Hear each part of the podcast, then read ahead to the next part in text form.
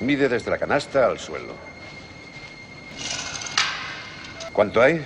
3-5. 3-5. Os daréis cuenta que mide exactamente lo mismo que nuestra cancha de Hickory. Id a cambiaros para entrenar. Final five seconds. Durant! In a 51-point quarter. Harden time again. Takes it inside, draws a foul, gets a basket. Thanksgiving. Indeed. Got it. It?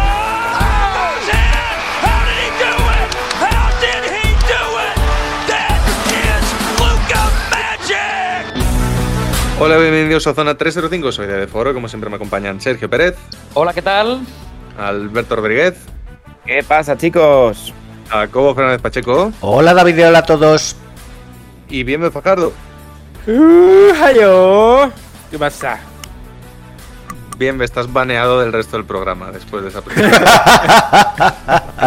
a ver, Sergio Pérez, dato del día. Intentaba animar un poco la cosa, joder. Qué horror. Bueno, el dato no, no tiene mucha, mucha historia y es que eh, este año empieza la temporada número 25 de la WNBA, ya que no vamos a hablar mucho del programa por no decir nada, por lo menos mencionarlo y que estamos más o menos, digamos, no en números redondos, pero eh, la Liga Femenina de Estados Unidos cumple cuarto de siglo en la que parece ser la, la menos emocionante según los analistas, ya que todos dan como campeones, campeonas en este caso, a las Vegas Aces. O sea que, bueno, Bien. ya veremos. Bien, bien, bien. Todo disputado, todo en el aire. Me, me sorprende que tu dato del día no tenga que ver con, con uno de tus jugadores favoritos, ¿Con, Russell Westbrook? con Russell Westbrook. Es que últimamente doy muchos datos de Westbrook, entonces creo que Hombre, la semana lo pasada de- ya lo lo- di. ¿Te lo guardas para el top y el flop? Lo de que sea el máximo histórico de triples dobles de la historia de la NBA. No voy a desvelar mis top y flops ahora. Eh, es un Ah, vale, vale, secreto. vale. Bueno, no he dicho nada. Alberto Rodríguez, ¿dónde nos pueden seguir? Facebook, Twitter e Instagram como arroba zona 305 podcast. Jacobo Fernández Pacheco, ¿dónde nos pueden escuchar? Estamos en hasta 10 plataformas. Estamos en Evox, Anchor, en Spotify, en Apple Podcast, en Google Podcast, en Breaker, en Pocket Cast, en Overcast, en Radio Public y en Stitcher. En todas estamos como Zona 305. No olvides que si te suscribes, te saltará una notificación cada vez que tengamos un programa nuevo. Ahí queda el dato. Bien, Fajardo. Bien, Fajardo, ¿algo más que comentar? Poquita cosa más, un dato curioso que me he encontrado revisando esta semana y es que LeBron James es el alero que más asistencias ha promediado en la historia de la NBA. Está con 7,4.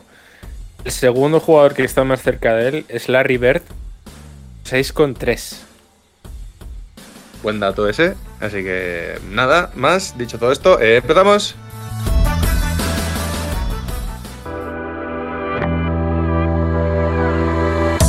Y como se acaba la temporada regular, para la semana que viene ya avisamos de que vamos a mm, preparar una bonita previa tanto de playoff de ACB como de playoff de NBA. Eh, hoy hemos querido centrarnos un poquito más en los premios, principalmente en, los premios eh, de la NBA.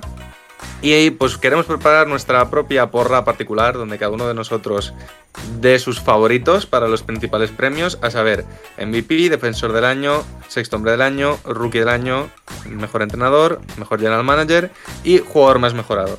Cada uno que diga sus siete nombres y cuando hayamos visto más o menos dónde, está, dónde se encuentra cada uno de nosotros y cuáles son sus apuestas, pues que empiecen los Juegos del Hambre y empecemos a tirarnos un poco balonazos a la cara.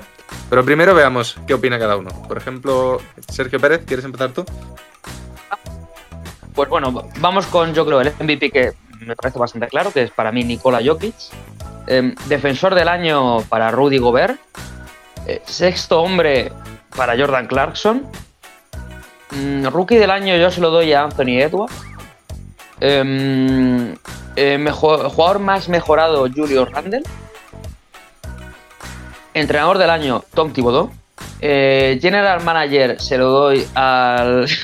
no me acuerdo cómo se llama, el de Phoenix. y no sé si me dejo algún premio, creo que el de. No sé si me dejo el de algo. He inventado todos. Eh, Ya pues has pasado por todos. Bien, voy a. Mientras busco el nombre del de Phoenix, ¿alguien más se- eh, se anima a seguir después de Sergio? Venga, Alberto. Vale, pues eh, parecido. Parecido. eh, MVP Nikola Jokic. Eh, rookie del año Anthony Edwards. Aunque en los últimos rankings, no sé si os habéis fijado, daban a la Melo Ball otra vez como número uno. Sí, yo personalmente- eso quería comentar ahora cuando yo también diré los míos, pero creo que la Melo Ball ha conseguido volver a tiempo.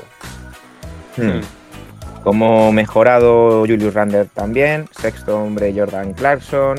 El entrenador, a ver, Thibodeau va a estar ahí, pero yo creo que tiene también mérito lo que está haciendo Monty Williams en Phoenix. Aunque sea quizá más efecto Chris Paul, pero bueno, eso ahora si queréis lo hablamos.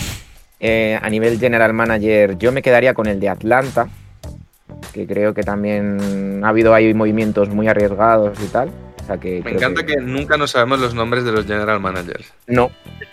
Y defensor del año, quizá aquí donde más polémica puede haber, eh, creo que está pegando un sprint final, aunque no vaya a llegar a tiempo, pero para mí es el favorito Bama de Valle. ¿Sabéis, sabéis quién es el general manager de los Suns? Os va a hacer mucha gracia. Este, Ah, bueno, James sí, Jones. eh, James, James Jones. Es verdad. Eh, me lo he sabido. Un chipipunto, por favor. Sabes el de la elección de tu compañero, no el tuyo, de verdad. Pérez, ¿te sabes tú el de Atlanta y así cerramos el círculo? Hombre, Sí, es que sí. es- Es, que Chris sabe el de Williams, creo. precioso. Creo que es Chris Williams, ¿no? Eh, pues a ver, espérate, porque me está saliendo un nombre que no es. Porque me pone Travis Schlenk está en su primera temporada como general manager de Atlanta y le dieron la posición en 2017. Así que uno de los dos datos es incorrecto, seguro. Seguramente el mío porque me lo he inventado el nombre, entonces. Ah, bueno, pues probablemente. No, pues parece que se llama Travis Schlenk. Primera vez que oigo este nombre. Vale, pues entonces tenemos un voto para James Jones, un voto para Travis Schlenk. De momento parece que donde menos consenso hay eh, es en el de General Manager, más que nada porque ninguno sabe las elecciones de los demás, no se saben los nombres. Eh, y en el del entrenador tampoco hemos estado de acuerdo, ¿verdad? Momento son los porque dos. yo he dicho Bama de Bayo. Vale, tú has dicho de Bayo y Pérez había dicho Gobert, ¿verdad? Vale. Eh, ¿Quién nos queda? Eh, Jacobo, por ejemplo. Eh, MVP Nikola Jokic, sin lugar Ay, a duda. Esperaba que Yo, rompieses una yo creo que ya, ya está bien de esta farsa, de este teatro que nos hemos montado. Aunque yo sigo defendiendo que Embiid es mejor jugador, yo creo que el MVP merecidísimo de esta temporada es para, para Nikola Jokic. Eh, jugador más mejorado, eh, aquí sí que voy a romper una lanza a favor de un jugador un poco más discreto que es Lonzo Ball. Aunque entiendo que, que Julio Randle, por, por los números que está haciendo, que al final son eh, es frontrunner también para MVP. Eh, Lonzo Ball está viendo una mejoría que eh, está favoreciendo a su, a su equipo. Eh, General Manager, estoy. Claro, yo. Aquí hay una polémica, porque diría que se lo habría, habría que dárselo al General Manager de Denver, pero es que el actual es Calvin Booth, porque Carnisovas se piró el 17 de abril. Entonces, ¿a quién se lo damos? ¿A Carnisovas o a Calvin Booth? Entonces, eh, yo en ese sentido. Además, yo no sé, no sé cómo legisla en este caso la NBA a la hora de entregar el premio, porque claro, al fin y al cabo el, el mercado es en verano, entonces el que hace el mercado ¿Se lo, das, el- ¿Se lo das a la gerencia como concepto o al gerente como, como individuo? Es que en ese caso Denver está muy jodido porque dices, sí, Denver ha hecho unos fichajes extraordinarios, ha configurado una plantilla maravillosa, pero es que el último mes y pico de competición, el general manager es otro que el que configuró Claro, esa plantilla. Como, como- como el compañero que en un trabajo de grupo no hace nada y luego le pone la misma nota que el que ha hecho todo el trabajo. Exacto. Con la diferencia que aquí el, el que ha hecho todo el trabajo ha dejado el instituto. O sea, Efectivamente, efectivamente. Eh, ¿Qué premios me quedan? ¿Qué premios me quedan? Eh, ¿Mejor sexto hombre? Eh, si te falta mejor sexto hombre, creo que no has dicho. Creo que has dicho solo MVP y jugador mejorado y general manager por un momento. General Manager, eh, defensor del año, eh, Bama de Bayo. Yo creo que es lo que el futuro puede demandar de, de una presencia defensiva con, con muchos recursos ofensivos. En sexto hombre, mm, la verdad es que no tengo una elección. O sea, me, me iré con lo que decida la mayoría. Yo considero que el premio de sexto hombre está perdiendo un poco el valor porque ya el concepto de sexto hombre en, en el baloncesto moderno no, no, es, no es el mismo que el que era en la NBA hace 10 años. Así Lo, lo del tío que juega 37 minutos saliendo desde el banquillo a ti no te convence. como Claro, o sea, quiero decir, porque no es. Antes sí, o era un microondas, o era de verdad el sexto jugador de rotación, o. Entonces yo, yo no tengo un pick en el, en el sexto hombre. Y me queda. ¿Qué me queda? Rookie y entrenador. Eh, rookie del año yo apuesto por la Melo Ball. Creo que es un jugador que hace mejores a sus compañeros. Sin lugar a dudas. Y entrenador del año para Tom Thibodeau. Porque ha dado la vuelta a lo que la gente creía algo imposible. Ha dado la vuelta al solar de la liga. Al solar más grande y caro de, la, de Estados Unidos. Que eran los New York Knicks. Bien, ve. Rapidito, porque básicamente coincido prácticamente en todo. Eh, MVP Jokic, defensor me voy a ir con Adebayo, más que Gobert, básicamente para que no se lleve tres seguidos, el desgraciado. Ah, Pasado lo ganó en Totocumpo, aparte. ¿El pasado fue de Anteto? Sí, claro. Ok. Ah, pues lo puede ganar Gobert entonces. Eh, Le dejo, le dejo. Cuidado, aquí bien me perdona vidas, eh. Con Thibodeau, básicamente porque lo ha vuelto a hacer otra vez. Eh, rookie me voy a quedar con Lamelo, porque llega a tiempo y ha sido referente para el equipo desde el primer partido prácticamente. Edwards ha tenido sus más y menos y en los últimos meses es donde ha, ha explotado. Que se ha visto también la influencia en el equipo de Minnesota, pero el que ha sido estable toda la temporada, aun a pesar de la lesión, es Lamelo. Y creo que ha jugado lo suficiente como para demostrarlo. Luego, ¿qué me queda? Entrenador. Ha dicho Thibodeau. mmm, este hombre Te queda Clarkson. manager, te queda.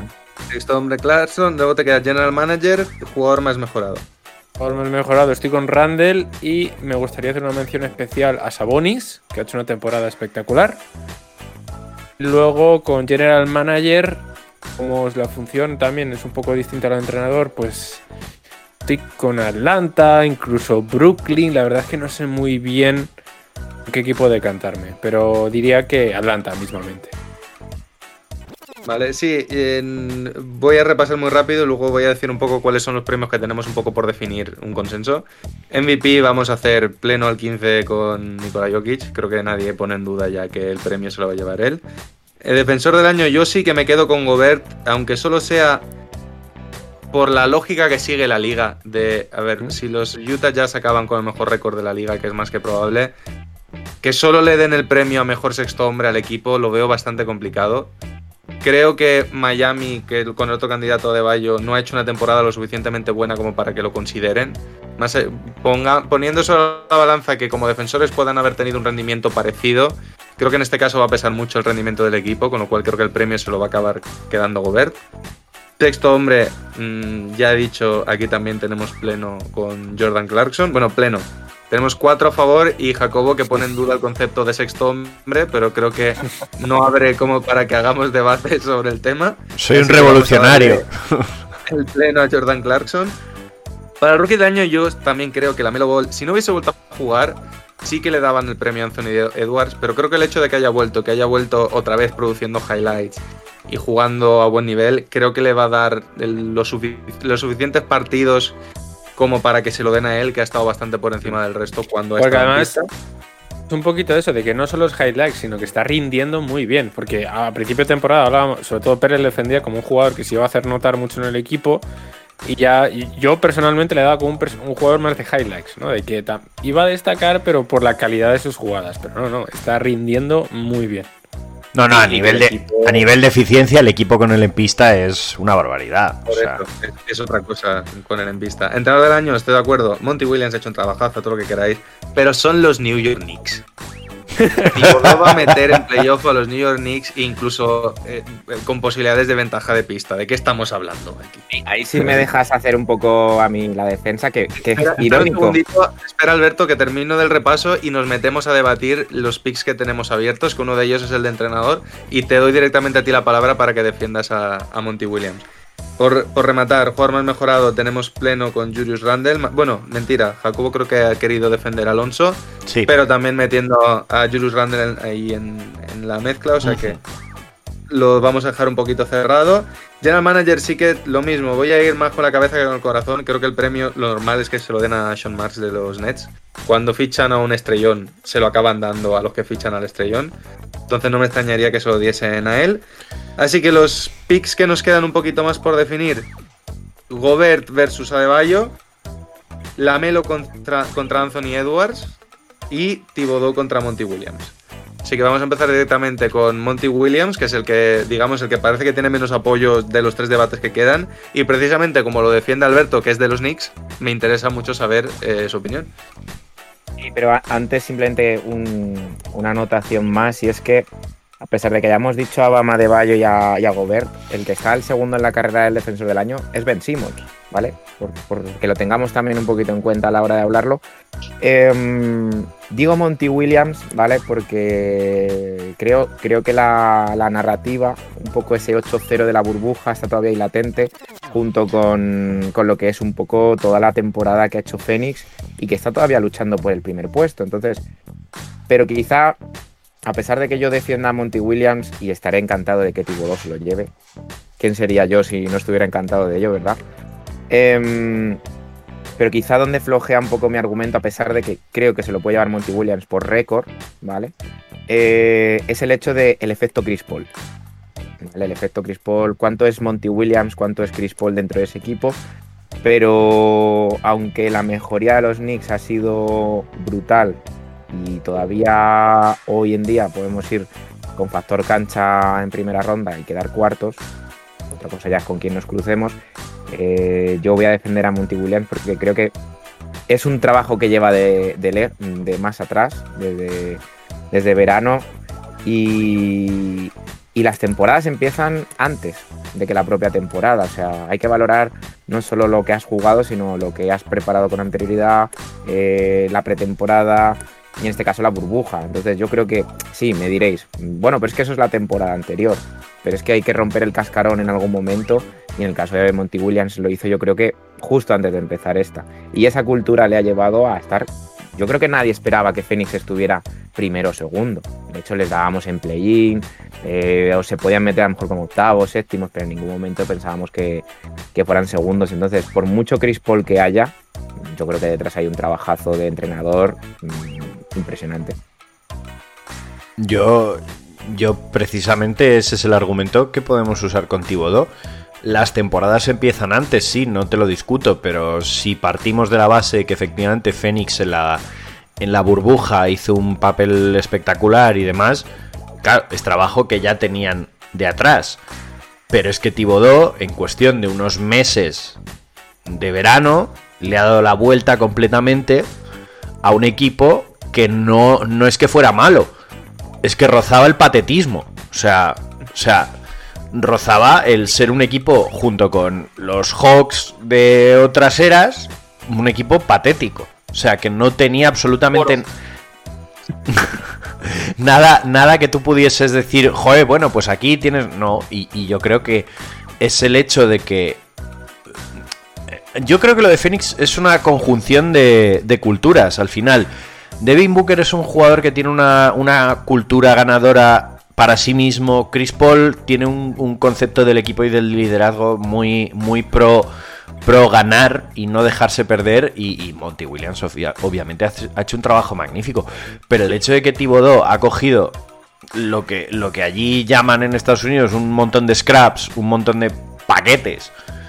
Y, lo- y los ha hecho un equipo. Y, al final están donde están, y han estado cuartos, y han ganado un montón de partidos seguidos. Y yo creo que es el, el cambiar entre la noche y el día. Fénix es verdad, puede tener muchísimo más trabajo más largo detrás, pero no por trabajar más durante más tiempo se trabaja mejor.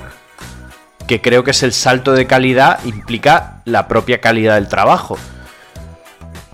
Que aun Sí, con la- primera plaza de Fénix, yo lo sigo viendo un equipo peor que Denver. O peor que Utah en ciertos aspectos.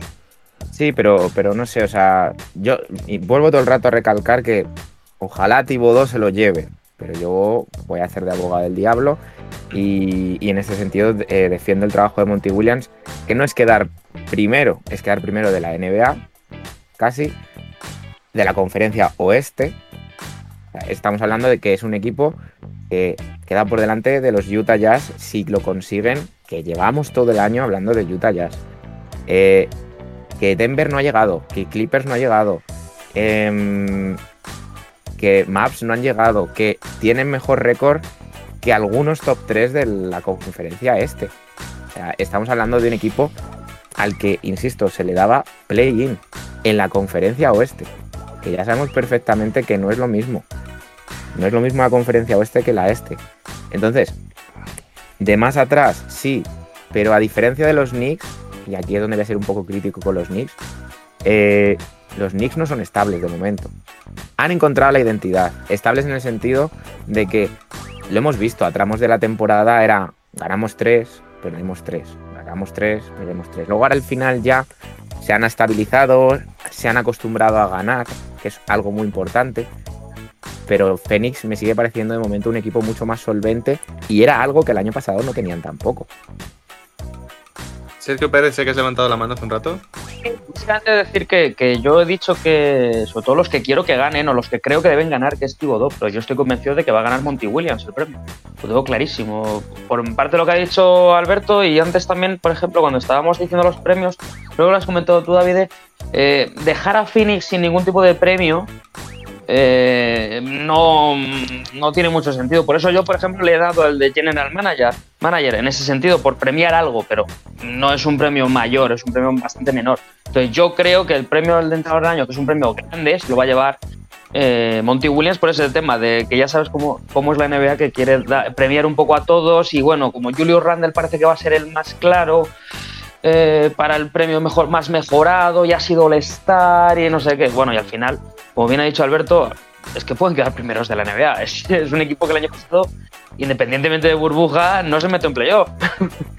entonces, la mejoría, cuando hay una mejoría así muy alta, siempre suelen dársela al entrenador. Entonces, a mí me gustaría que fuese Thibodeau y creo que es el que se lo merece por delante de, de Monty Williams, sobre todo por tema de plantilla, sí. Pero estoy convencido de que la NBA se lo va a dar a, a Williams. Sí, en ese sentido puedo estar de acuerdo. Primero porque eh, estoy de acuerdo en que yo creo que el que más se merece con diferencia es Thibodeau, porque volviendo un poco a lo que comentaba Alberto, sí es cierto que Phoenix ha dado un salto de calidad, pero también es cierto que Phoenix sabemos perfectamente de dónde viene. Viene de un Devin Booker que viene apuntando a ser uno de los mejores anotadores de la liga desde hace mucho tiempo, de un Chris Paul que está en una segunda juventud espectacular, de un Andre Ayton, primer número uno del draft que siempre ha cumplido y tal. Los Knicks es que son Julius Randle y 11 más. Son Julius Randle y, y Thibodeau. Su segundo mejor jugador es Alec Burks. Eh, Reggie Bullock. Reggie Bullock es titular, creo, ¿no? Claro, O sea, entonces yo creo que de ahí viene el darle tanto mérito a Thibodeau porque parece que él sea uno de los que sale a pista, ¿no? Aún así comentar, estoy de acuerdo en que probablemente por récord al final es posible que se lo acabe llevando Monty Williams de la misma manera que siguiendo un poco esa lógica y me voy a ir al premio de defensor del año, no es de descartar que el favorito pueda ser precisamente Ben Simmons porque Filadelfia se tiene que acabar llevando algún premio también. Y si Utah se va a llevar el de mejor sexto hombre, que lo tenemos clarísimo, no es de descartar que en vez de darle dos premios a Utah le puedan dar uno a Filadelfia, como puede ser el caso de Ben Simmons como defensor del año. Aparte que rompería un poco el paradigma, ¿no? De que el premio al defensor del año se le dé uno año tras otro a un interior, ¿no? Simmons interior. No, Ben Simmons juega de listo, no de otra Quitando cosa. ante, quitando ante Tocumpo, el último fue Kawhi, ¿no? En llevarse un defensor del año, así que sea más exterior, ¿no? Sí, pero la tónica de los últimos 30 años Butler, es... ¿no? También. No, Butler Butler no se la ha llevado nunca. No, Butler ha estado en mejores quintetos defensivos, pero no, no se ha llevado defensor del año. Sí, yo Es curioso, con- además, ahora, ahora que la liga cada vez es- más bajita y más multiposicional de defender todas las posiciones, que sigan premiando jugadores altos, ¿no? Es bastante irónico. Hombre, pero a ver, porque al final eh, se entiende la lógica. Quiero decir, un jugador alto con envergadura y atlético va a generar más impacto defensivo que un jugador bajito, por muy correcto que defienda el bajito. O sea, al final, cuando eres largo, ágil y saltas mucho, no es difícil crear un impacto pero- defensivo. Pero, me refiero, hemos llegado a ver a Gobert en playoff que ha tenido, han tenido que sacarlo de la pista porque en los cambios de emparejamientos, en los momentos calientes de partido, acababa sufriendo.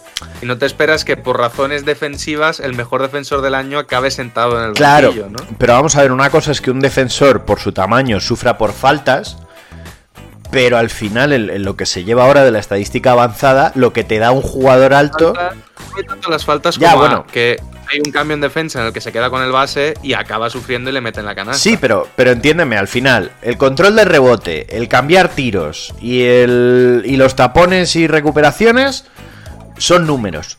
Y esos números prueban que si tu defensa es eficiente en ese aspecto, eres mejor en defensa. Por lo tanto, mm, ya puede ser un leño tu interior que si coge muchos rebotes, recupera balones y cambia muchos tiros, defensivamente te aporta mucho. Que porque un, un jugador pequeño tiene más difícil, obviamente, hacer esas cosas. Pero por física, o sea, no hay, no hay más historia. Vamos a ver los premios a mejor defensor de la Euroliga de los últimos años. A ver si encontráis a alguien que mida, bueno, iba a decir no, menos de dos metros, no, porque se lo han dado a Heinz algún año, pero alguno pivot. o sea que Es un tema más, más distinto porque en Europa es muy. Sin ir más lejos, el- sé que le vas a comentar tú luego, pero el, el premio a Edith Tavares. Aquí sí que mm, no tenemos ese problema de que los pivots muy altos, muy taponadores, en eh, partidos importantes tengan que acabar sentados, porque lo normal es que si Sí, bueno, porque tú puedes. plantas una zona. Sí, claro, tú puedes estructurar tu defensa para proteger a tu jugador interior y que siga produciendo.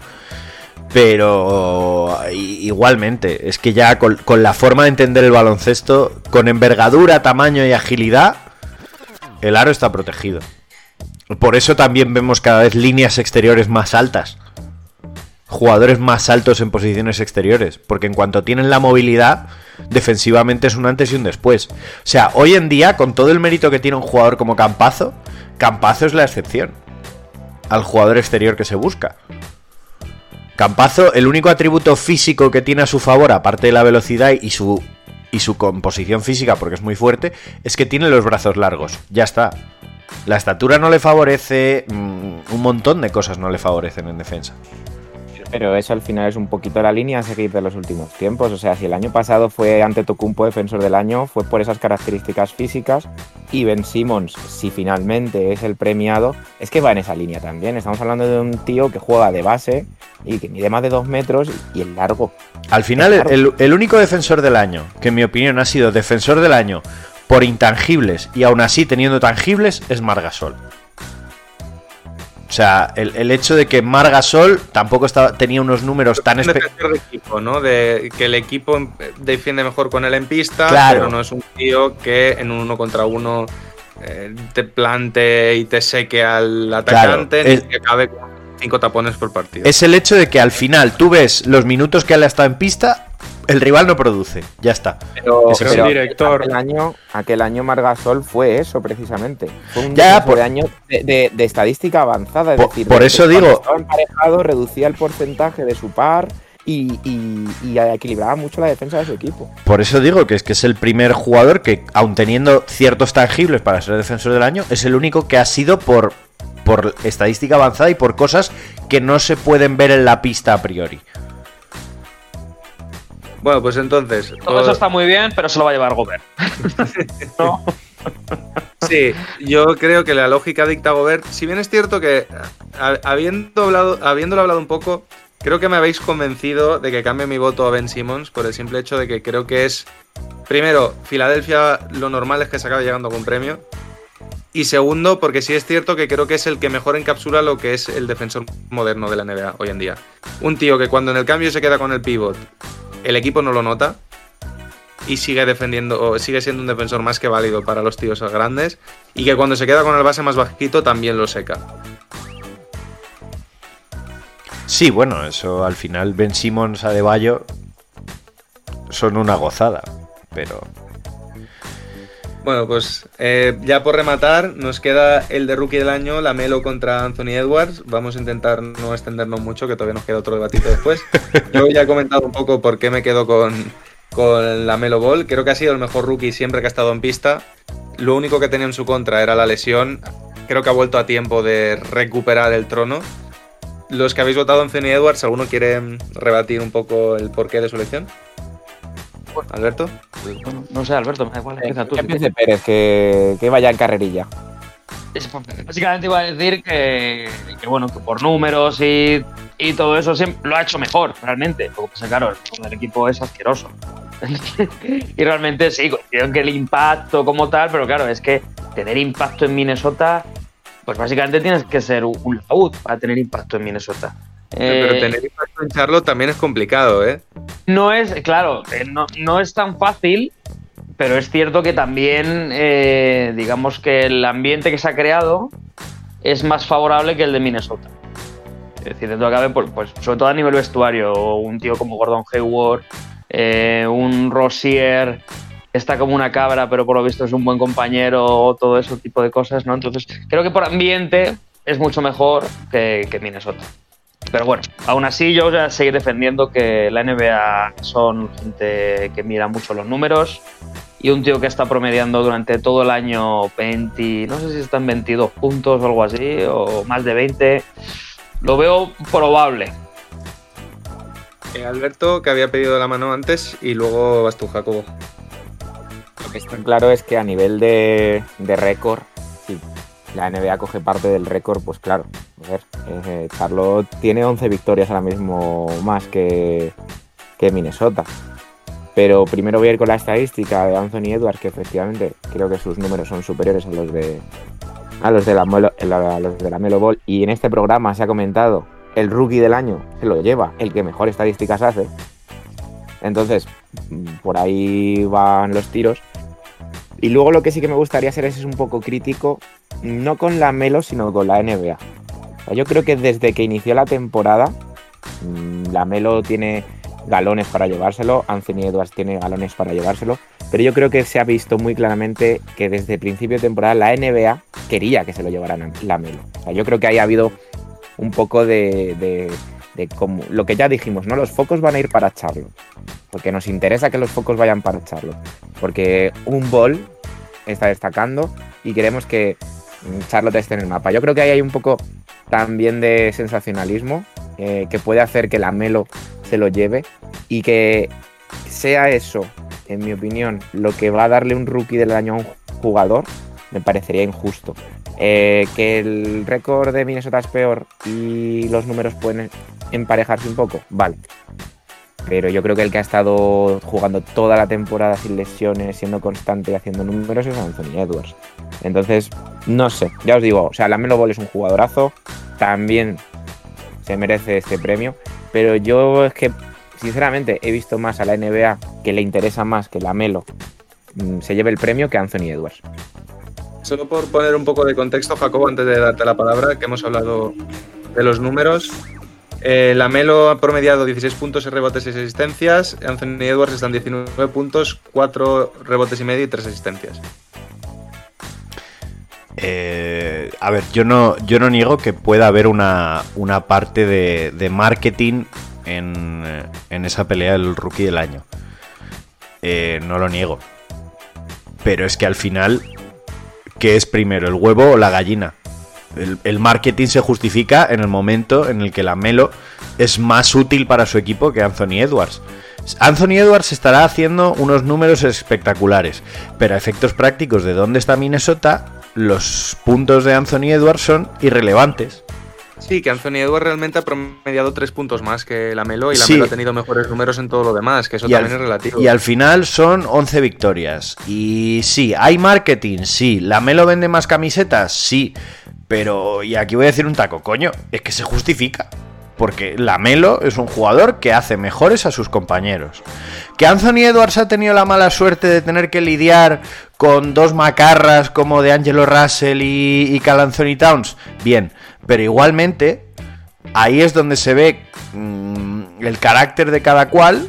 Porque estoy seguro de que hay gente que a la Melo Ball no se lo ha puesto fácil en Charlotte.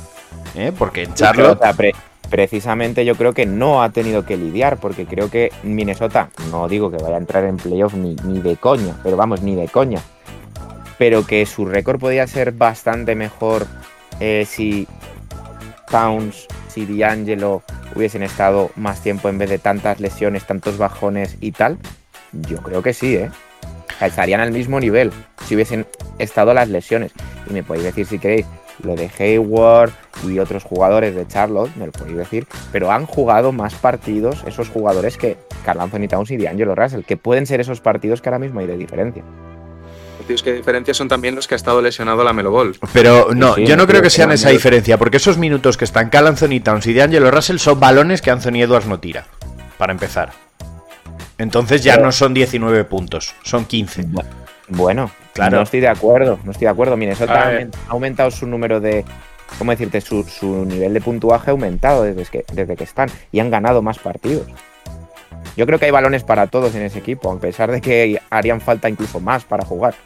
Y precisamente en las estadísticas de Edwards, hasta mi mediados de febrero, cosas así, no empezó a promediar casi 20 puntos. Básicamente porque tuvo ese, ese boom, lo ha tenido en marzo, diría yo. Ese boom de promediar casi 25 puntos por partido, que la han colocado ahora en 19. Es Al- cuando prácticamente al final yo lo- yo lo-. Yo lo que quiero decir es que es una cuestión de madurez. Que al final se nota que la Melo Ball ya tiene una experiencia como profesional, aunque sea de un año y medio, y se nota. Y se nota. Y al final la madurez del jugador, en mi opinión, debería pesar más en la decisión del rookie del año, porque supone un revulsivo y un referente para su equipo a día de hoy mayor que el de Anthony Edwards. Y me parece que por tres puntos no podemos aplicar la máxima de el que mejores estadísticas tiene. Bueno, yo creo que son tres. Son solo tres puntos y la diferencia en estadísticas y en tanto en rebotes como en estadísticas es a favor de la Melo. O sea, en, cualquier iría caso, hacia el perfil del jugador de, de Hornets.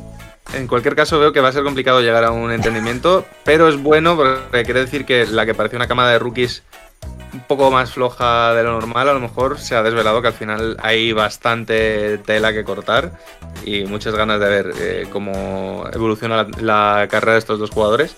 Y bueno, pues nada, vamos a cortar ya aquí porque al final estabais preocupados de que nos quedase corto el debate y nos ha quedado una buena media horita. Alberto, es que se nos va de tiempo, tenemos otro Frase, debate es ahora. frase, es una frase, Venga. simplemente decir que al final mm, el que se ha caído del todo ha sido James Wiseman. Bueno, pobre hombre. Pobre hombre. A ver, también la lesión en la llenado, pero bueno, vere- veremos qué es de Wiseman en las próximas temporadas. De luego, por el momento, estos dos tienen mejor pinta, pero mm, veremos qué pasa. Muchas gracias a todos y ahora sí, Alberto, te devuelvo enseguida la palabra porque nos vas a traer la primera pista del jugador misterioso.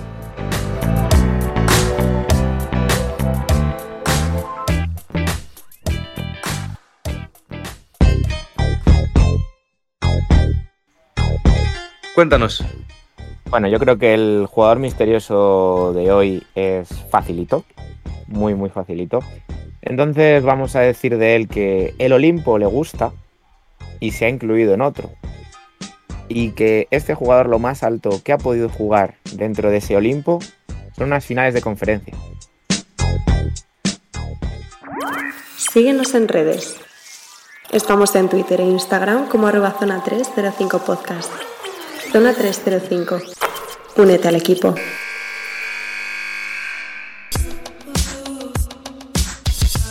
Y ahora nos vamos con Bienve, que ya está haciendo, sigue con su repaso de mejores jugadores por posición. Ya casi Queda estamos poquito. terminando. Hoy vamos a por los alapivots. Eso es. Eh, antes de empezar, vamos a dejar claro que la semana, la última semana que hablamos de posiciones, ya definimos un poquito el, el rol ¿no? de un jugador como Kevin Durant, que por mucho que esté em, fichado como ala pivot técnicamente es alero. Así que de primeras creo que le vamos a sacar la- de la parte de hoy para no seguir con este jaleo de, de que interviene cada quien. Gracias, Sergio. Gracias. Mejor no voy a escribir lo que acaba de hacer. Porque.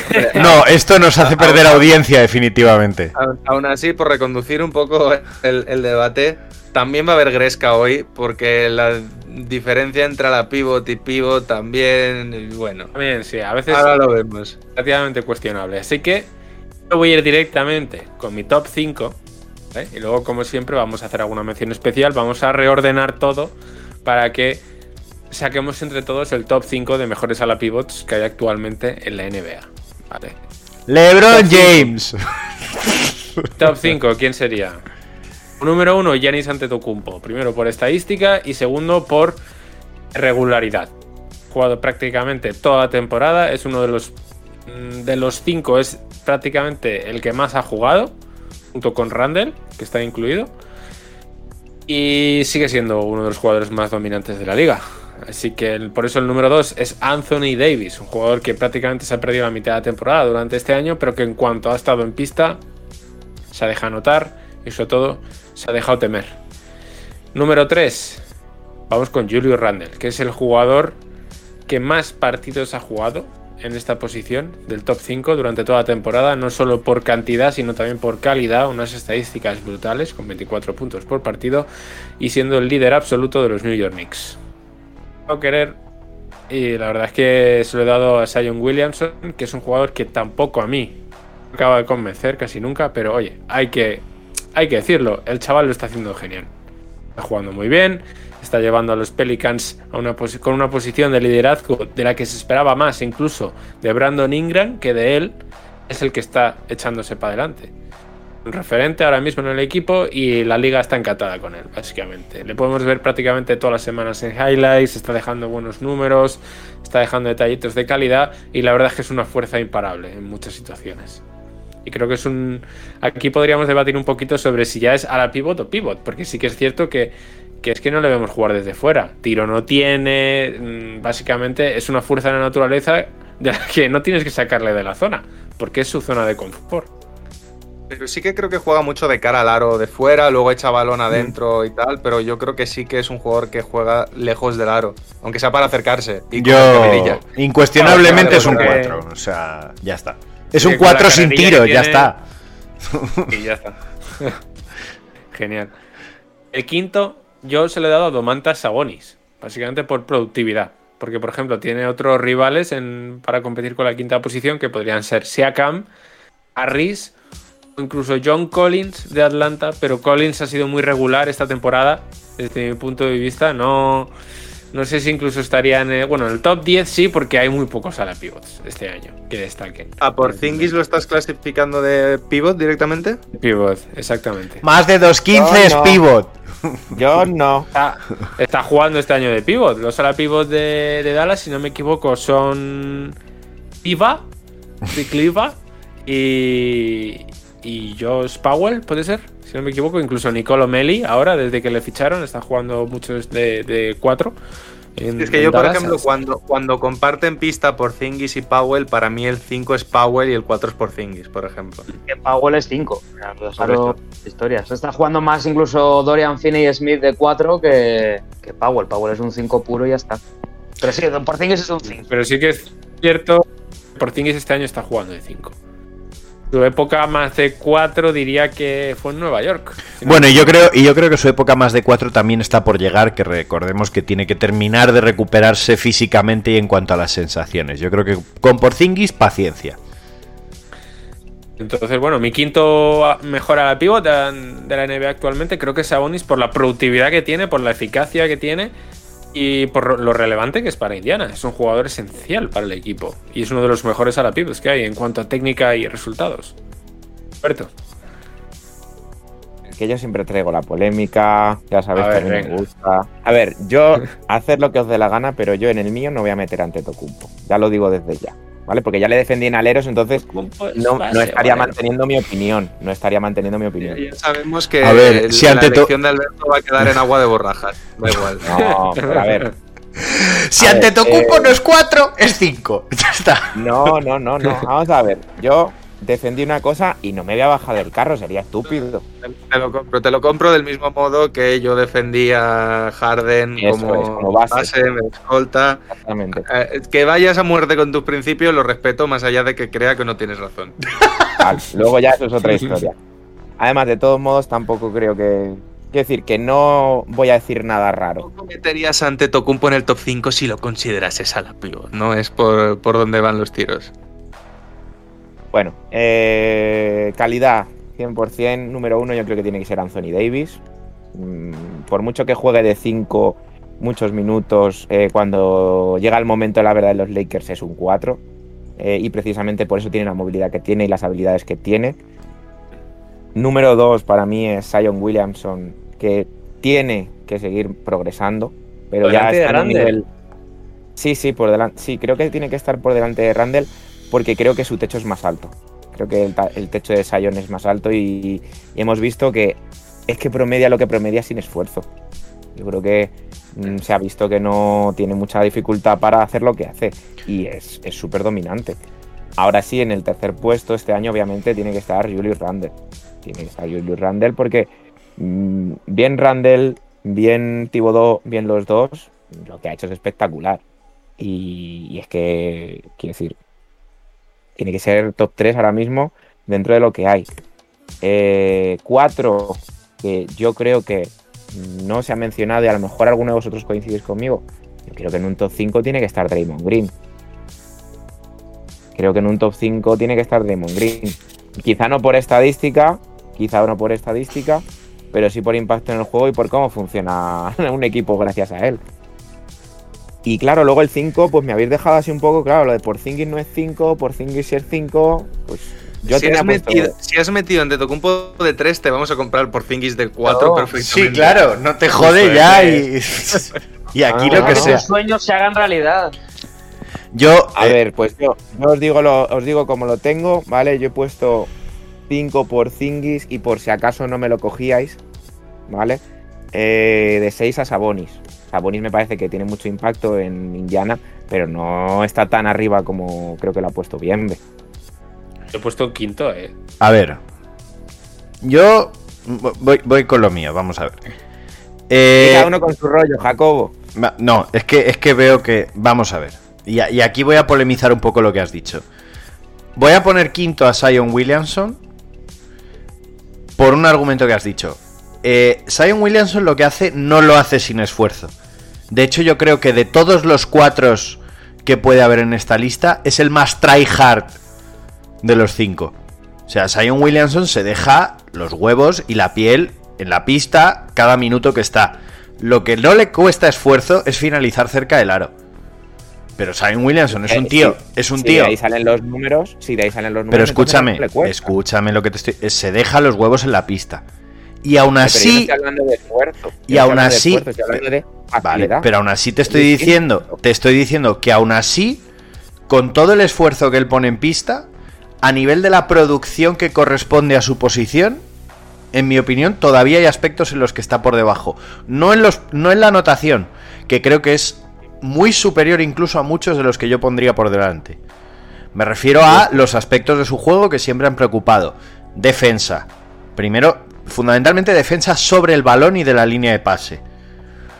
Rebote. Principalmente en defensa, porque en ataque es un buen reboteador de ataque porque es un jugador muy enérgico. Pero rebote en defensa, mm, pre- mm, presencia defensiva, ¿vale? Dejémoslo ahí. Por eso yo ahí le pongo el quinto. Yo, yo simplemente ahí te voy a decir que los Pelicans estaban luchando por el play-in, se ha lesionado y se han caído. Que sí, que sí, pero sí. ese va a ser mi único argumento. Pero si yo no te lo discuto, lo que te digo es que aún le queda, en mi opinión, para estar por encima como 4, que no como jugador, porque ya está por encima como jugador y como fenómeno de los otros, pero como su posición, desde luego. Eh, cuarto, Sabonis.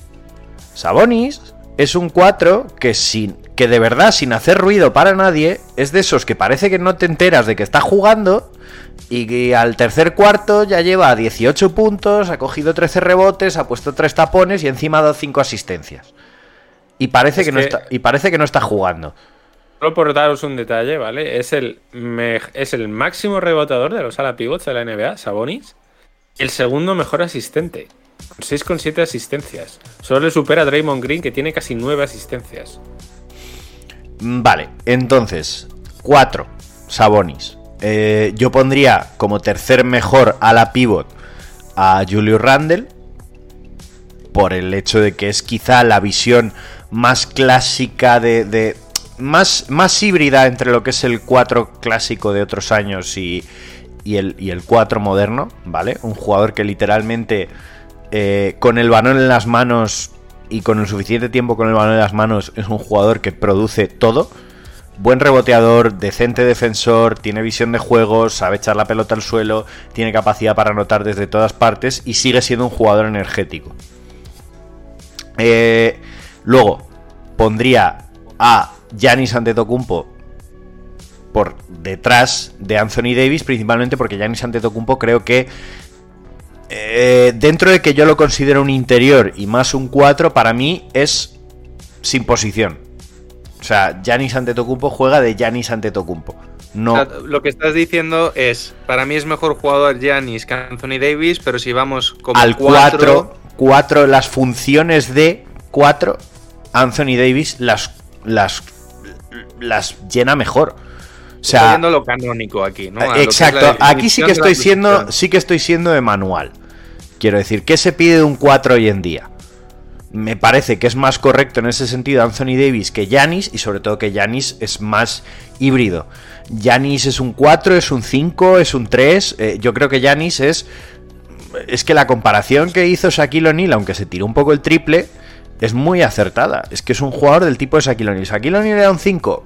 Sí, vale, pero Shaquille O'Neal era Shaquille O'Neal.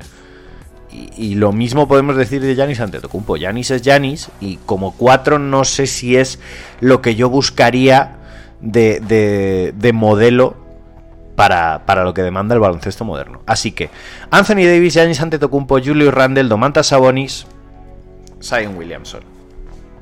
Pérez. Para mí el número 5 Sion Williamson con el pequeño asterisco de que está actualmente lesionado. ¿Vale? Porque a lo mejor Vale, os bien, olvidáis. buen apunte. No, bueno, es que a lo mejor os olvidáis de, de lo que es la esencia de esta sección, que es quién es el mejor, eh, en este caso 4, de la actualidad, a día de hoy. ¿no?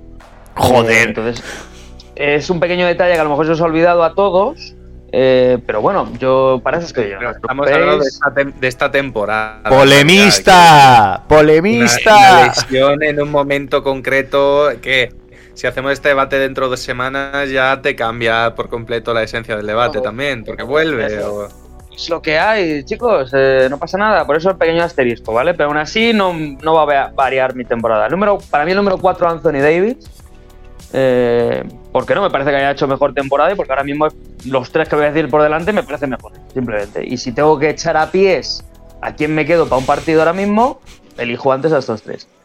El 3, Sabonis, sin ninguna duda. Aunque podría ponerle en el 2, en el puesto número 2, al que he puesto a Julio Randle. Básicamente por récord de equipo, porque bueno, hay muchos factores obviamente, pero bueno, ambos juegan en, en el este, ambos con un equipo asqueroso, entre comillas, pero uno está pues en playoff y el otro está luchando por el playoff. Pues básicamente por eso el número 2 para mí es Julio Randle, para mí el número 3 es Sabonis y el número 1, sin ninguna duda, el mejor 4 de la NBA y con todas las letras ese 4 y en mayúscula, Giannis Antetokounmpo. Udonis Haslem. A punto está de decir Maxi Cliva, pero bueno, me he contenido un poco. Pero sí, sí, uno Bueno. Antetokounmpo, dos Randall, tres Sabonis, cuatro Anthony Davis, cinco Sion Williams. Y yo me quedo número uno ante Tocumpo sin duda. Creo que esa posición va a estar bastante cerrada. Número dos sí que me quedo con Anthony Davis porque dando la otra versión de lo que tú comentas, Pérez, creo que ya empezamos a ver que se recupera de la lesión. La mejor versión de Anthony Davis, la que vimos el año pasado y la que parece que poco a poco estamos recuperando y vamos a ver ahora. La versión de Anthony Davis en playoff mm, está ahí ahí con Antetokounmpo. Entonces por eso yo coloco como segundo a Anthony Davis. En eso coincido, sí. Tercero, indudablemente, Julius Randle, estoy totalmente de acuerdo. Eh, quinto, yo también, perdón, cuarto, coloco a Sabonis. Y quinto, me cuesta un poco poner a Zion Williamson porque es cierto que tiene los números que tiene, pero también es verdad que sé que tú, Alberto, has comentado lo de, bueno, es que estaba peleando por el play-in antes de lesionarse. Claro, estaba peleando por el play-in, cosa que también está haciendo Sacramento hasta hace dos días. Entonces, me parece que no es un jugador que haya demostrado ser capaz de generar un impacto positivo de verdad en los números del equipo. Por ejemplo, está pensando en lo que has comentado tú antes de Draymond Green, ¿no? Ya sabéis que es un jugador que a mí me encanta también. Entonces yo estaba pensando, pero ¿por qué dejo fuera a Draymond Green? Porque yo creo que estos Warriors que están peleando por el play-in, con el carry que estamos viendo, con Antetokounmpo evidentemente estarían metidísimos en playoff de sobra, con Anthony Davis también, con Julius Randle también, con Sabonis también, y luego he pensado, pero es que con Zion Williamson no sé si estarían metidos en playoff. Yo creo que los Warriors con Zion en vez de, de Draymond estarían haciendo una temporada parecida. Aún así, dejando a Porzingis de 5, con Siakam que ha tenido una temporada flojo como ha tenido, al final, por, por incomparecencia del rival, voy a meter a Zion Williamson de 5. aunque me parece que sí que hay un escalón bastante gordo de diferencia entre él y los otros cuatro ahora mismo. Así que Entre nada, estos ¿queréis cinco? Y el a- resto de la liga ya impresionante. Bueno, Sí, pues ¿queréis vamos ya a la, a la unanimidad.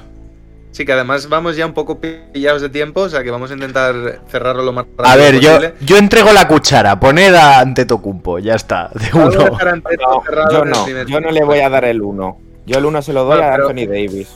Pero Sí, somos porque- cuatro contra uno. No, pero yo sí he metido a Anthony Davis dentro de mi top y vosotros no, entonces yo creo que Anthony Davis se ha llevado más votos para estar más arriba. No, no. En ese No, sentido sí que porque tiene que ser más. Solo, solo tú y yo le, solo tú y yo le hemos puesto en uno. Bien, ¿tú cómo le has puesto? He puesto el 2. Ah, Por eso digo que yo entrego la cuchara y ya está. Tú has Pero puesto puesto primero un a cuarto, Anthony o sea, Davis, claro. ¿vale? si le has puesto de primero, yo también y Bienve también. Lo has Yo le he puesto. puesto segundo. He puesto Anthony ante Tocumpo. Davis. Eso era lo que número te uno decía. Antetokounmpo, Ah, número vale, dos vale. Anthony Davis, Claro. tres Randall, Pues- que yo creo que Randall como tercero también Sí, lo dejamos ahí. Sí, yo creo que puede haber, sí. No he convencido Y- con Anthony Davis cuarto. No, No mucho, la verdad. no, macho, no, lo siento. Sí, si no se hubiera lesionado, sería el primero. Pero es que se quedar temporada. ante tu Anthony Davis, Julius Randle. Sí, Sí, venga, sí. Creo que el debate está más bien entre Y Sabonis, Sabonis sí. y Sabonis yo es que Zion. creo que las, Mira, las flaquezas de Sion todavía tiene que pulirlas. Entonces, Ahí me habéis convencido para cambiar. mi- gorduras en este caso. Qué gracioso el otro, qué para poner a gracioso. Sabonis el cuarto, la verdad. No Vale, te hemos pues Sabonis convencido. cuarto. Sí, que sí, me habéis Ah, convencido. vale, vale, vale. Venga, pues nuestro top 5. Ante Tocumpo, Anthony Davis, Julius Randle, Domantas Sabonis, Zion Williamson. Eh, comenta- dejadnos en los comentarios lo equivocados que estamos o lo de acuerdo que estáis con nosotros. De paso, se me ha olvidado comentarlo. También os podéis dar vuestra porra eh, de premios NBA. A ver al final quién tiene razón. Aunque para eso queda todavía, para saberlo. Pero bueno, y dejándonoslo ya apuntado. Y nos vamos ya con Alberto en la segunda pista del jugador misterioso.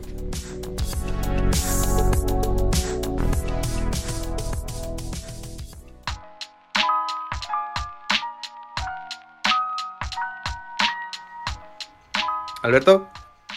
Eh, bueno, mm, aparte de lo que le gusta el Olimpo a este jugador, vamos a ir acercando ya la, identidad de este jugador diciendo que ha jugado en cinco equipos NBA y ha sido lo- lottery pick del año de su draft.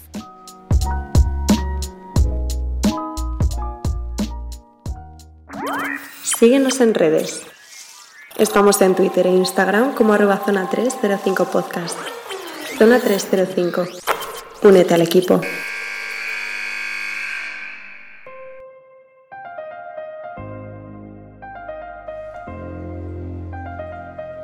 Y ahora nos vamos con Jacobo, que nos trae otra de sus secciones canónicas por antonomasia, eh, la de Ligas del Mundo. Sí, y de hecho vamos a hablar de una liga que ha sido noticia recientemente. Nos pasaba por el, por el chat interno eh, Sergio Pérez hace unos días que el rapero J. Cole, que como sabemos está entrenando muy duro, le han ofrecido tryouts los Pistons, etcétera, etcétera, va a disputar eh, un par de partidos inaugurales de este nuevo experimento que es la Basketball Africa League, eh, siglas BAL. Por si no sabéis, esta liga que aún no ha comenzado, ¿vale? Ya está considerada la mejor liga del continente africano. Se fundó hace dos años. eh, está previsto que debute dentro de muy poquito, que además lo, si alguien está suscrito a ESPN o, o canales de pago de, de televisión un poquito más internacionales, se va a poder ver a partir del 29 de marzo, porque arranca la liga. De mayo, me imagino, ¿no? De, de mayo, sí, perdón. Eh, a lo mejor está arrancado ya y, y no. No, no, no. perdón, perdón. Me, me tengo que corregir. Me he hecho una- un lío entre las fechas. Se anunció el, el 29 de marzo del 21 que la liga va a empezar este domingo, cuando se publique este programa. Empieza la Basketball Africa League. Eh, ¿Qué sabemos de este proyecto? Sabemos que es un proyecto que tiene detrás eh, precisamente a la propia NBA. Y bueno, la FIBA que se adhirió en el último momento para no quedar mal, para que engañarnos. ¿Vale? Eh, es un proyecto de la NBA para que haya una liga referente en, en el continente africano. Eh, una liga que, bueno, su, su presidente ahora mismo es Amadou Galofol. Eh, ya nos anunció que esta liga iba a comenzar en 2020 en el All-Star Game de, de Chicago, eh, donde había pues además eh, un stand para hablar de esta liga, etcétera, etcétera. Pero eh, poco sabíamos de cómo funcionaba la liga, ¿vale? Actualmente en esta liga van a competir eh, 12 equipos, ¿vale? 12 equipos de distintos países de África que cuya clasificación para la liga va a funcionar un poquito como la Champions de fútbol. ¿De acuerdo? Es decir, los mejores clasificados de un... La Superliga, la Champions. ¿Qué? No la Superliga, No la la, Superliga, la la Champions. Champions. Los mejores clasificados de las ligas, de las principales ligas de una serie de países de África, tendrán derecho a jugar esta Superliga. ¿Vale? Eh, eso sí, aunque hay 12, eh, 12 participantes de creo hasta 9 países, eh, las sedes que las tenía por aquí apuntadas iban a ser Angola, Egipto, Kenia, Marruecos y Ruanda. Bueno, pues tenemos esta fácil ir a viajar a ver algún partido, ¿no? Y ver algún partido, efectivamente, efectivamente. Eh, el equipo para el que va a jugar J. Cole es el único equipo que representa a Ruanda, que son los Patriots de Kigali, ¿vale? De la Liga Nacional de Ruanda. Eh, hay os diría que los equipos hay un cierto desnivel, porque algunos equipos que tienen bastante tiempo de, historia eh, tienen, por ejemplo, 20 títulos en sus propias ligas, eh, como por ejemplo eh, los Pe- Petroliers de, de Argelia, que han ganado 20 veces la liga. Pero claro, es la liga de Argelia, también vamos a ser justos, ¿no? Eh, Sí, respeto, eh, respeto. Igual tenemos algún oyente argelino no lo sabemos. El Zamalek del Cairo también ha ganado 14 títulos de la Liga Egipcia. Eh, el Petro de Luanda está obviamente en esta, en esta competición con 13 ligas de Angola. Eh, básicamente, eh, esta liga, ¿por qué creo que es importante seguirla? Porque tiene metido muchísimo, muchísimo dinero detrás. ¿eh?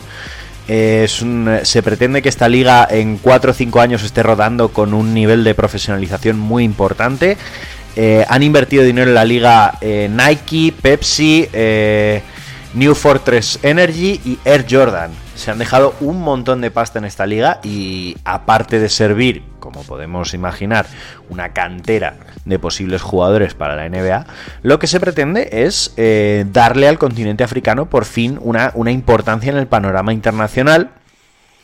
Y, y la verdad es que actualmente, eh, como os decía, los 12 equipos son, por orden, eh, de Senegal, el AES Douanes, el AES Police, que es de Mali, el AS Salé de Marruecos, el FAP de Camerún, Ferroviario de Maputo de Mozambique, el GNBC de Madagascar, los Petroliers de Argelia, como hemos comentado, los Patrios de Ruanda, el Petro de Luanda angoleño, los Rivers Hoopers de Nigeria, el US Monastir de Túnez y el Zamalek de El Cairo, Egipto. Estos van a ser los equipos que van a competir. Yo creo que merece la pena echarle un vistazo a esta liga. Me parece que se ha invertido mm, un gran esfuerzo en, el, en la creación de la competición y, y en el formato que me parece que puede estar divertido y que puede ser una liga corta al estilo de la liga australiana con 12 equipos, una liga que se desarrolle en muy poquitos meses y que sea muy entretenida y sobre todo si consiguen eh, generar dinero y, y ser una liga atractiva creo que pueden salir grandes prospects para, para otras ligas del mundo bien Euroliga, NBA o incluso ligas más pequeñas como la Liga CB yo creo que, que, que merece la pena echarle un vistazo dime Pérez Yo tengo varias preguntas. Has hablado de 12 equipos. Entiendo que formato todavía no lo sabemos. No, no el formato De- aún se desconoce se desconoce Hombre, yo creo que habrá claro unos playoffs. O sea, sabiendo que es NBA se jugará, en- entiendo, playoff. sí y has dicho lo- que es abierta. Que es, digamos, que no es una liga cerrada, que es abierta. No, no, no, es, es totalmente abierta. O sea, eh, el número. Sí que es verdad que de los países participantes mínimo hay un representante, siempre. Y el resto van a depender un poco de su clasificación y, y- y demás. O sea, no, no, no es la idea de una superliga, de la superliga en el que algunos equipos entran por invitación. No, no, no. Es abierta y aunque seguro va a haber un representante de cada uno de los países que forman parte de la liga, eh, lo que está abierto es cuántos participantes. Al final creo que participan ocho países, o sea que en ese sentido lo veo bastante, bastante bien por el hecho de que es un formato algo más antiguo de lo que tenemos acostumbrado, pero no por ello malo. A mí Me alegró mucho cuando lo oí, lo de la creación de esta liga. Me parece que es lo necesario para que el baloncesto africano mejore. Una liga potente, una liga en la que se ponga el foco, que como bien has dicho, es si fue una la parte de la pasta, del dinero. Y, y veremos, yo creo que van a empezar a salir jugadores, no mañana ni el año que viene, pero dentro de 5 o 10 años, Muy ya muy potentes en África. Que van a decidir, en vez de mm, irse, como suelen hacer, tipo en fútbol, también lo hacemos nosotros, a la liga francesa, van a decir, pues no, yo me quedo en mi, en mi ball, ¿no? en mi liga ball, y luego ya intentaré dar el salto a la NBA. Entonces, vamos a ver buenos proyectos allí. Sí, en ese sentido yo lo único que pongo ligeramente en duda, que, o sea, como primer escollo, digamos, el tema este con J. Cole, entiendo que por una parte probablemente les venga bien para generar un poquito de, noticias en torno a la liga, que al principio quieres que se hable de ti y a lo mejor es, es lo más fácil es eso, hacerte con alguien que ya es bastante conocido. Tampoco sé exactamente el nivel como jugador, si lo han fichado porque realmente da la talla como jugador. Pero sí que es verdad que la primera sensación da un poco de circo, ¿no? De, de- de poca profesionalidad cuando el primer fichaje de renombre es un rapero en vez de un jugador como tal. Que entiendo que eso es mm, mm, cuestión de tiempo, veremos cómo van saliendo estrellas y la liga cada vez se profesionaliza más, esperemos y que cada vez se haga más interesante. Pero la primera sensación que da, la primera noticia relevante de esta liga es un poco esa, como de, bueno, sí, queremos profes- profesionalizarnos mucho, pero empezamos ya mm, con un pequeño traspiés a nivel de aquí que vengan los famosos, ¿no? Hombre, yo, yo también entiendo que a J. Cole, J. Cole creo que tiene contrato con Jordan Brandt, eh, le habrán dicho, oye, tres, cuatro partidos, que la gente quiera ver la liga, a ver qué tal, y a ver, tampoco creo que J. Cole vaya a jugar 40 minutos, ¿no? J. Cole, a todo esto, si no me equivoco, hace un par de semanas, creo que justo antes de que se anunciara su participación en la Liga Africana, subió un artículo a este medio deportista de artículos de opinión de jugadores, no ahora The nombre. Players Tribune. Players Tribune. Iba a decir la Gaceta, no sé. Eh, de- eh, La la de Players de Tribune sobre. Sí, sí. Eh, en relación a su época de instituto. Que llegó un momento en el que él, como jugador, tenía la posibilidad de recibir becas universitarias, eh, si no me equivoco, era de Duke o North Carolina, para jugar con ellos. Y era entre o meterse al baloncesto ya un poco más en serio o terminar de dedicarse a su carrera musical. O sea, J. Cole podría haber sido un jugador interesante, no lo sabemos en el fondo porque nunca hemos visto cómo se ha desarrollado, pero en su momento tuvo la elección de jugar para dos, una de las dos universidades bastante potentes. Entonces J. Cole, pues bueno, dentro que cabe, también ha participado en muchos partidos del All-Star, de las No, bueno. y tal. Y, le- y que le hemos visto Tiene- en pachanguitas con jugadores NBA como Chris Paul y Carmelo Anthony sin esconderse y jugando y metiéndola J. para abajo. Es- yo creo que es un poco mitad eh, lo que decía David, de que anuncias algo un poco polémico, por así decirlo, para atraer la atención a la liga, atraer a los medios y demás, pero tampoco es una mala elección dentro de lo que cabe para él, incluso. de, mira, pues como al fin y al cabo me he dedicado a, la- a mi carrera musical y cierto talento sí que tengo, tampoco es un jugador de 3 al cuarto, digamos. O sea, salgo un poco en su defensa de que el chaval sabe jugar. Podríamos decir que sabe, sabe jugar para una liga de este calibre. Bueno, pues eh, ya Eso, no lo he visto, perdona, David, nada, muy cortito. Yo estoy con lo que dice David, que el mensaje que das es que el primer fichaje es un rapero que no juega profesional. Eh, que- Además es eso. Sabemos que en pachanguitas y en sus vídeos de Instagram eh, tirando a canasta solo, pues mete, ¿eh? muy bien. Ahora yo quiero verle en un partido serio. eh, haya una táctica, haya que defender de, de verdad, que no son partidos de exhibición, ¿no? Pero bueno, es, es el mensaje. Pero bueno, lo siguiente es fichar a Olajuwon. no, yo- yo veo que fichen a Bol Bol para la Val. Yo creo que sería el fichaje soñado. A Taco Fall también van a fichar seguro. Bien, pues ahora, ahora que comentas eso, yo recuerdo que hace dos o tres veranos se hizo un partido así tipo NBA África y tal. Sí, y que fueron varios, y- sí. y Mutombo entraron a jugar. Bueno, lo que quedaba de la Yudon y Mutombo. Lo que quedaba de la Yugón y Motombo, pero oye, yo me acuerdo haber Ojito- visto esto y... Cuidado con la yugó en el poste, eh, tenga los años que tenga. Se la haría Sí, sí. no, pero bueno, eso. Recomiendo esta liga. Y eso, muchas gracias Jacobo por tu labor de investigación. A mandar. Eh, estaremos pendientes, sé que nos vas a traer novedades cuando termine la liga de cómo han quedado y tal. Y nos vamos ya con la última pista del jugador misterioso.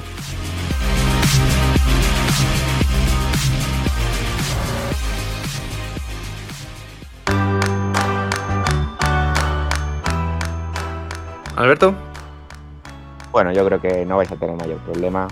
Mm, resurgió de sus cenizas cuando nadie le dio ninguna oportunidad. Además, este jugador es campeón de la NCAA. Repito todas las pistas. Yo estoy muy perdido, ¿eh? Vale, eh, el Olimpo le gusta y se ha incluido en otro. Lo más alto jugado hasta, la- hasta el momento han sido unas finales de conferencia. Ha jugado en cinco equipos NBA y ha sido drafteado como lottery pick. Resurgió de sus cenizas cuando nadie le dio ninguna oportunidad y es campeón de la NCAA. eh, Grant Hill, No, Sean Mm. Livingston ganó el título de la NCAA. no, A ver. Eh...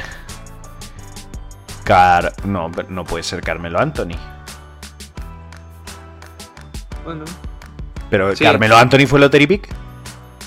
Sí, fue número 2. Número 3, por detrás de Milicic. pero a ver, lottery pick son los 14 primeros. Claro. Carmelo, Sí, Carmelo ha Anthony sí, estado en. Número 3 está los Nueva 14. York, Claro, Claro. por eso. Houston, Sí, Oklahoma sí, y. ¡Coño, he acertado! ¡He acertado! Eh, sí, era- la verdad es que era fácil. También yo creo que había como muchos que entraban dentro del, del perfil, ¿no? Pero está la, bien tirada, pista, bien la pista sobre todo era lo del Olimpo, porque es que, claro, ha jugado cuatro Olimpiadas, Carmelo Anthony, y, y claro, el otro Olimpo en el que se ha incluido es que hace poco es top 10 anotadores de la historia de la NBA. Mm. La broma. Bueno, muchas gracias, Alberto. Muy bien tirado esta semana. Además, ahí barriendo un poquito para casa. Y nos vamos ya con el top y flop. Síguenos en redes. Estamos en Twitter e Instagram como arroba zona 305 podcast. Zona 305. Únete al equipo.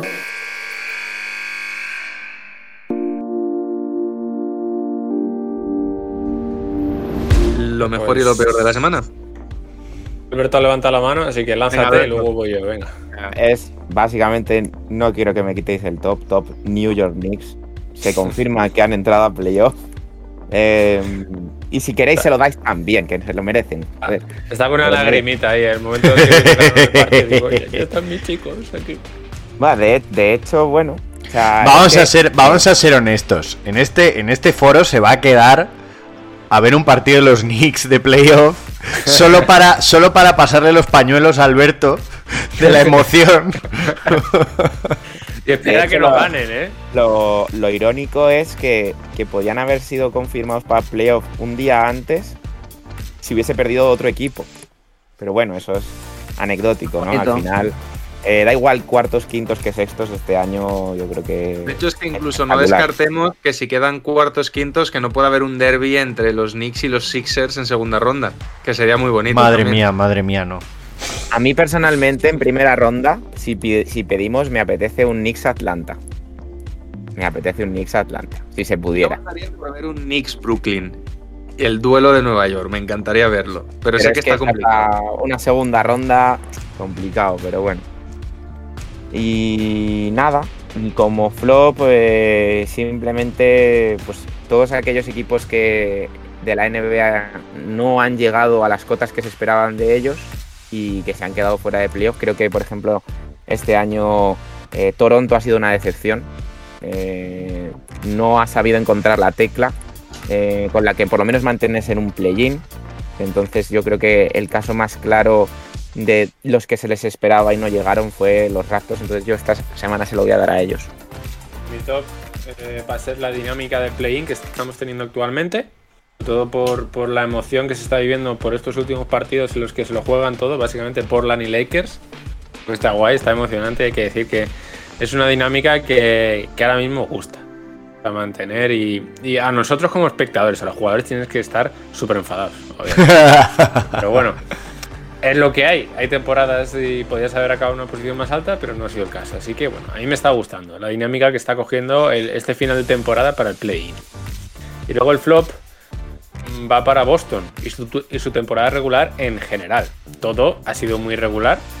Ahora sin Jalen Brown se me caen mm, totalmente de la conferencia. Eh, es más, diría que podría pel- peligrar incluso su participación en playoffs, porque si no me equivoco están en play-in. Ahora mismo sí. Bueno, eh, voy yo. eh, como flop, la retirada de Simon Augustus. Más que nada por el propio corazoncito. O sea, yo pensaba que esta mujer iba a ser eterna e iba a jugar hasta los 50 años. Pero eh, supongo que a todos nos llega el momento. Siempre me pone triste. Y más cuando la WNBA está de aniversario y demás. Me pone un poquito triste que pasen estas cosas. Pero es lo que toca, es la vida y ya está. Me pongo triste y, lo cuento así. Y como top, el fichaje de Isael Silva, el base de 1.91 mexicano, por cierto, segundo mejor jugador del estado de California a nivel de instituto, eh, actualmente considerado un prospect de cuatro estrellas. Eh, se ha decidido, después de estar tentado por universidades como Arizona, Colorado, USC, Vanderbilt, Gonzaga, etcétera, etcétera, etcétera, tenía eh, ofertas de muchísimas universidades, se ha decidido a fichar por Stanford. Eh, universidad en la que posiblemente le veamos dos añitos en NCAA antes de pegar el gran salto a la NBA. Yo creo mucho en este jugador, veo mucho de John Stockton en este jugador y creo que puede dar mucho de qué hablar en los próximos dos años en, en Stanford. Es Edith Tavares, básicamente porque le han dado el premio a mejor defensor de falta de la NBA. Yo creo que se lo pueden dar este año. Eh, está, está en ello. Y mi flop es Dennis Rodman. Eh, diréis, ¿por qué? Porque ha, ha roto muchas apuestas al cumplir 60 años. Yo creo que ha habido mucha gente que ha, que ha perdido dinero eh, pues creyendo que este hombre no iba a llegar primero a los 50 y, luego a los 60 y mucha gente pues seguramente habría esa prórroga de venga va, te dejo hasta los 60 por si quieres ganar y, y ha roto muchos pronósticos que Le quedan unos mesecitos para, para ganarle a Maradona, ¿no? Creo que sí, o sea que Que ahí hay... entonces no ¿Cómo creéis que lo ha celebrado? Claro, es, es, es para esa pobre gente que ha, que ha perdido muchas apuestas a, a su costa. Bueno, te queremos, Denis. Bueno, hablando de sinvergüenzas, yo mi top y mi flop al mismo tiempo es Udonis Haslem. Porque lo que ha hecho esta semana, jugando los primeros tres minutos de la temporada, y digo tres minutos porque lo expulsaron a los tres minutos, Sí. es tan de sinvergüenza, pero Ya tan es- de sinvergüenza. Encarándose como un macarra, ¿eh? O sea, Sí, sí. Como diciendo, yo he venido a que esto sea memorable. Y, Sí, sí. y no estoy para más de tres minutos, pero voy a salir como yo quiera. Entonces le tengo que dar mi top y mi flop con el pequeño asterisco de que, eh, más allá de que el programa lo publiquemos el domingo, se graba en sábado, por tanto no tenemos tiempo de ver el- la ceremonia de entrada en el Hall of Fame de Tim Duncan, Kevin Garnett y Kobe Bryant de esta noche, porque estoy seguro de que si ya la hubiese visto en este momento, probablemente sería mi top. Estoy seguro de que todos vamos a tener los pañuelos a mano y vamos a llorar mucho cuando, cuando entre Kobe Bryant en el Hall of Fame. Pero como todavía no lo he visto y no puedo dar el top a futuro, pues me quedo con el top y el flop para Udonis Haslem. Yo ya estoy llorando. Yo ya estoy llorando. Eh, nos vamos a despedir, vamos a viajar en el tiempo atrás, que es lo que más le gusta a Pérez, a la década de los 80. Eh, con un guiño principalmente a dos piezas audiovisuales que creo que han podido definir mucho la historia de algunos de los que estamos aquí presentes. Eh, por un lado, de la película Scarface, porque forma parte de su banda sonora. Y por otro lado, de una intro eh, muy famosa de los Simpson, conocida como Lazy Rider. Y nos vamos a despedir con Paul Engeman y su canción Push It to the Limit. Llévalo al límite. Pues llevándolo al límite, nos despedimos. Hasta la semana que viene. Adiós. Dios. Thank